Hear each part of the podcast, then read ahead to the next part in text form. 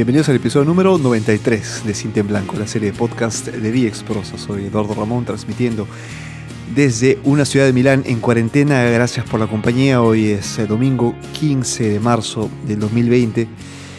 Y así es, estamos en, en cuarentena ya tercer día de que, se, de que el gobierno italiano tomase las medidas necesarias para poder frenar a este coronavirus que sigue creciendo, que sigue contagiando y que sigue lamentablemente em, matando a quienes hacen parte de la, población más vulnerable. Este, es una crisis, estamos viviendo un, periodo no, no bueno, no, no, está, no está para nada bien tener una, tener una, una cantidad de, de personas que colapsan un sistema sanitario y que, y que lamentablemente están este, en el hospital. Entonces mi saludo a ellos, eh, fuerza, se van a recuperar y, mis condolencias a quienes han perdido a familiares y a seres queridos por este, por este virus que ya está en todo el mundo. Eh, el tiempo aquí en, Milán es... Ah, a nivel de a nivel climático es favorable como para que las personas estén afuera, pero el contexto hace que tengamos que estar en casa. Esta especie de, de cuarentena, no, de hecho es una cuarentena eh, obligatoria, necesaria, se hace porque no podemos permitirnos más enfermos y entonces estamos más tiempos en casa. No significa que no podamos salir, no significa que alguien nos va a arrestar si salimos de casa. Podemos dar un paseo, estar en bici, ir a sacar al perrito o, estar un rato afuera, pero respetando la distancia de seguridad, que es de un metro. Eh, podemos ir a hacer compras, a comprar medicina. Obviamente compras de comida, no, me refiero a compras de, ropa aparte, que todo está cerrado. Eh, hasta el 3 de abril está obligatoriamente todo cerrado a las 24 horas. Y y bien, estamos pasando más tiempo en casa. Hay iniciativas como cantar de los balcones, saludarse. Es conmovedor incluso ver en los balcones eh, banderillas, banderolas de, personas que escriben espontáneamente lo conseguiremos, ¿no? Tutto andrà bene. Y, y bien, estas manifestaciones también de solidaridad, personas que, que pegan cartelitos en los ascensores diciendo, si no puedes salir de casa, yo hago las compras por ti estos gestos hacen que creamos una humanidad eh, de solidaridad, eh, empática, en una comunidad, ¿no? Antes que el pensar el bien común. Y fue por pensar en el bien común, en el bien eh, propio, que llegamos a este, este extremo, en lugar de pensar en el bien común. Porque pensamos nuestro, solo en nuestro propio beneficio, salir a tomar el sol, estar con los amigos, reuniones y tal, Ahora nos queda solo estar en casa. Bien, eh, estar en casa significa pasar un tiempo con nuestra familia, nuestra pareja, esposo, esposa, novio, novia, conviviente, con tu compañero de, piso, con tus hijos, eh, con quienes vivan contigo, vas a pasar más tiempo. Y vas a pasar también, si estás solo, tiempo contigo mismo, con el espacio.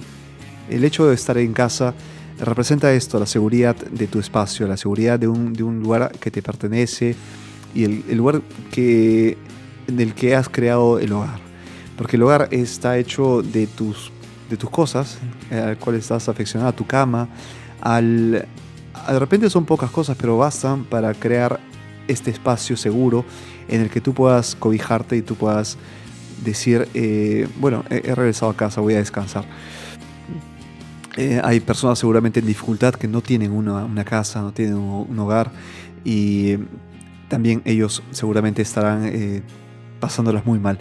Eh, hay que tomar en consideración no solo ellos, no solo a los enfermos, no solo a los, a los voluntarios y, personal del sector salud, sino también a, a policías, militares que podrían pasar el fin de semana en casa, pero están cuidando de nosotros para que no salgamos, para que nos mantengamos en orden y para que respetemos las leyes, porque a, veces eh, somos este, un poco, eh, ¿cómo decir?, eh, traviesos.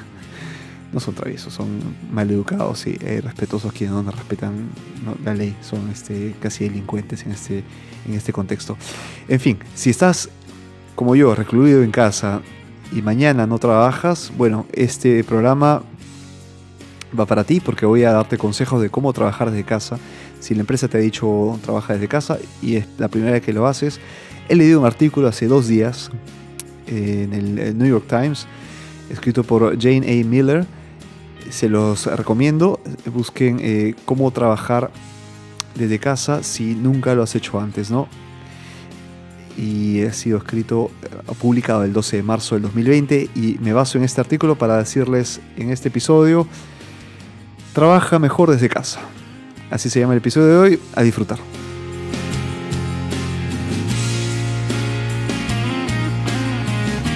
Arrancamos de inmediato. El primer consejo práctico para quienes empiezan a, trabajar desde mañana o, ya han empezado y quienes lo están haciendo, pues les va a servir seguramente. Mantén tu rutina de trabajo. Porque como si fueras a la oficina, nos levantamos, tenemos nuestro despertador, nos duchamos, nos cambiamos, tomamos el desayuno y nos vamos al trabajo, ¿no?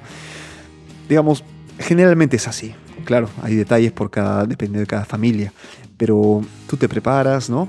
te levantas, etc. Trabajar en casa no tiene por qué cambiar esta rutina, no tiene por qué alterarla.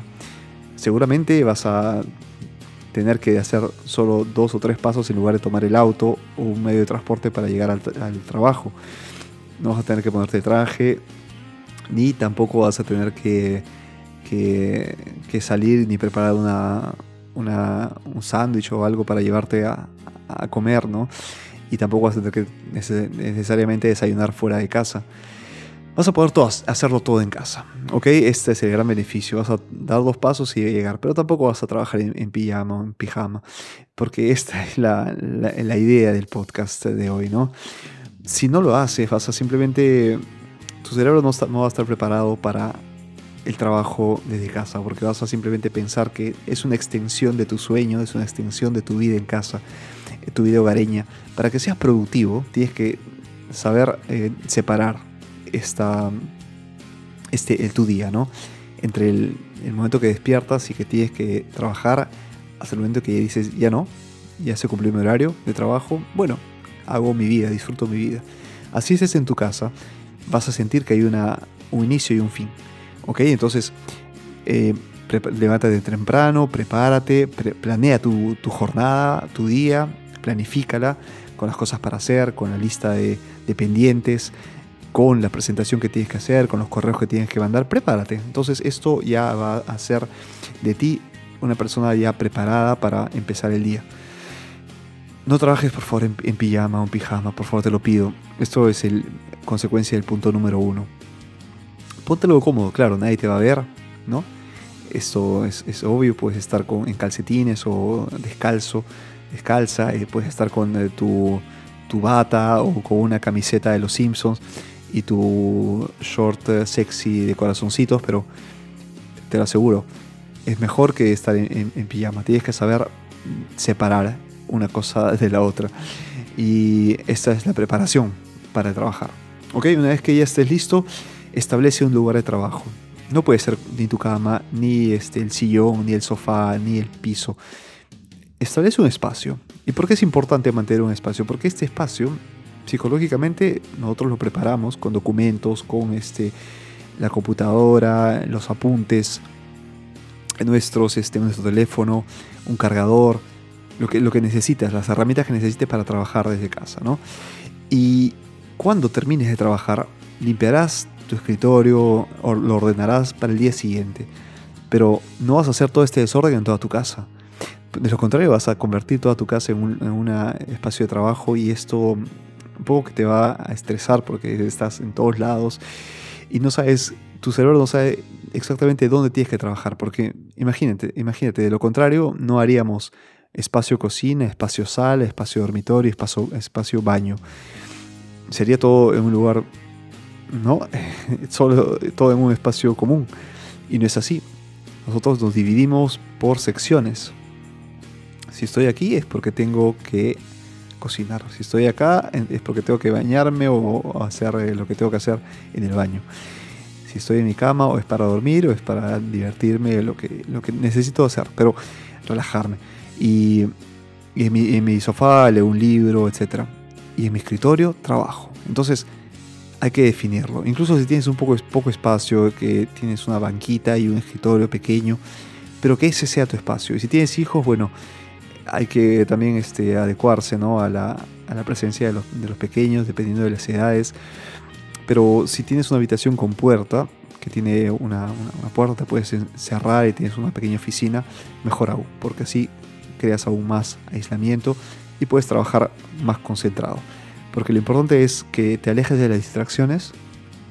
O sea, olvídate de tener el televisor ahí encendido, puede tener que cambiar. Concéntrate, concéntrate. De repente puedes escuchar la música, claro. Bajita, puedes escuchar un poco de música, cosas que no puedes hacer en la oficina, como ir a la refri y, sacar una, fruta, ¿no? Eh, esas, esas comodidades hay que disfrutarlas, pero no estés demasiado distraído. Hay que trabajar, hay que trabajar, ¿no? Hay que ser productivos. Y, luego, cierto, no, no tienes que necesariamente crear un escritorio o algo, podría ser también una, un, rincón de tu casa, un sillón, pero si es así, dependiendo de tu trabajo también, ¿no? Pero establece, defínelo, tiene que ser un espacio. Establece también tus momentos de descanso. Si en el trabajo estás yendo eh, temprano y necesitas hacer una, pausa para tomar el café con los amigos, con los colegas. También este, haces la pausa de 1 a 2 para almorzar o de 12 a 1. Bueno, tal cual. Tienes que tener tu, espacio y tu momento para las pausas, para tu, tu descanso. Y que sea igual que el descanso de la oficina. Si yo me tomo el café y me tomo 5 minutos para tomar el café y conversar con un colega, bueno, hago la misma pausa, no puedo tomarme una pausa de media hora, porque sería contraproducente. Imagínate que estás eh, trabajando y tienes que enfocarte en tu trabajo. No te relajes porque después va a resultar que a las 5 de la tarde no has terminado lo que has hecho, eres menos productivo o productiva y tienes que correr contra el tiempo para poder alcanzar tus objetivos. Así que no te estreses, lo que quiero evitar con este podcast es que no te estreses, que, controles tu tiempo, que tengas el control del tiempo y que eh, puedas planificar tu, día, tu jornada. Así que bueno, establece tus momentos de descanso y tu hora de almuerzo. Y te digo, no estás solo, no estás sola. Aquí estamos hablando de que trabajas desde casa, sí, pero esto quiere decir que te han excluido de las cosas que pasan en la oficina. Por decirte, si ustedes son un equipo de cinco y dos están en casa, estos dos no tienen por qué considerarse excluidos. Para hacerlo, puedes llamar a tus colegas, eh, hablarles por el chat que tienen en la empresa, mandarles un correo, preguntarles cómo están, mantener siempre el contacto. Así que no estás solo, no estás sola. Mm, lo único que tienes que hacer es usar las herramientas para que sepan que estás ahí, que estás involucrado, no esperar a que te pongan en copia por un correo importante. También pregunta, ¿cómo van las cosas? ¿Cómo va por allá? Eh, me extrañan, ¿no? Dependiendo del nivel de confianza que tengas, seguramente pero hazlo. Eh, no, estás, no estás sola, ¿ok? Por último, a ver, cuando en el trabajo llegan las 5 o 6 de la tarde, esto, claro, es un horario normal de oficina, pero si, si sales a esa hora, ¿qué, qué pasa? No? Terminas de trabajar, pasas el, el badge o, si tienes un horario flexible, no tienes que pasar ningún registro de salida, bueno, cierras todo, apagas la compu, apagas el, eh, este, los instrumentos que, usas para trabajar, te levantas, preparas todo, te despides de la gente que todavía está ahí, saludas a todos y chao, me voy a casa, ¿no? A disfrutar, a disfrutar los placeres de la vida, ¿por qué no? Y ¿por qué no hacerlo en la oficina? Perdón, ¿por qué no hacerlo en la casa? Claro, es la misma, el mismo concepto. Si has preparado todo desde la mañana con todo lo que te dije, te preparas, te, levantas temprano, tienes tus pausas, tienes tu estructura de trabajo, tienes tu espacio de trabajo. Entonces también tienes tus horarios de trabajo, ¿no? Y no te excedas, trabaja en tu horario.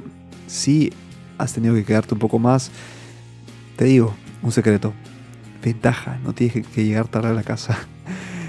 no tienes que llegar tarde a la casa si te excedes trabajando, pero no te excedas tanto. De todos modos, este es el gran secreto. No te preocupes, no vas a llegar tarde a casa porque ya estás en casa.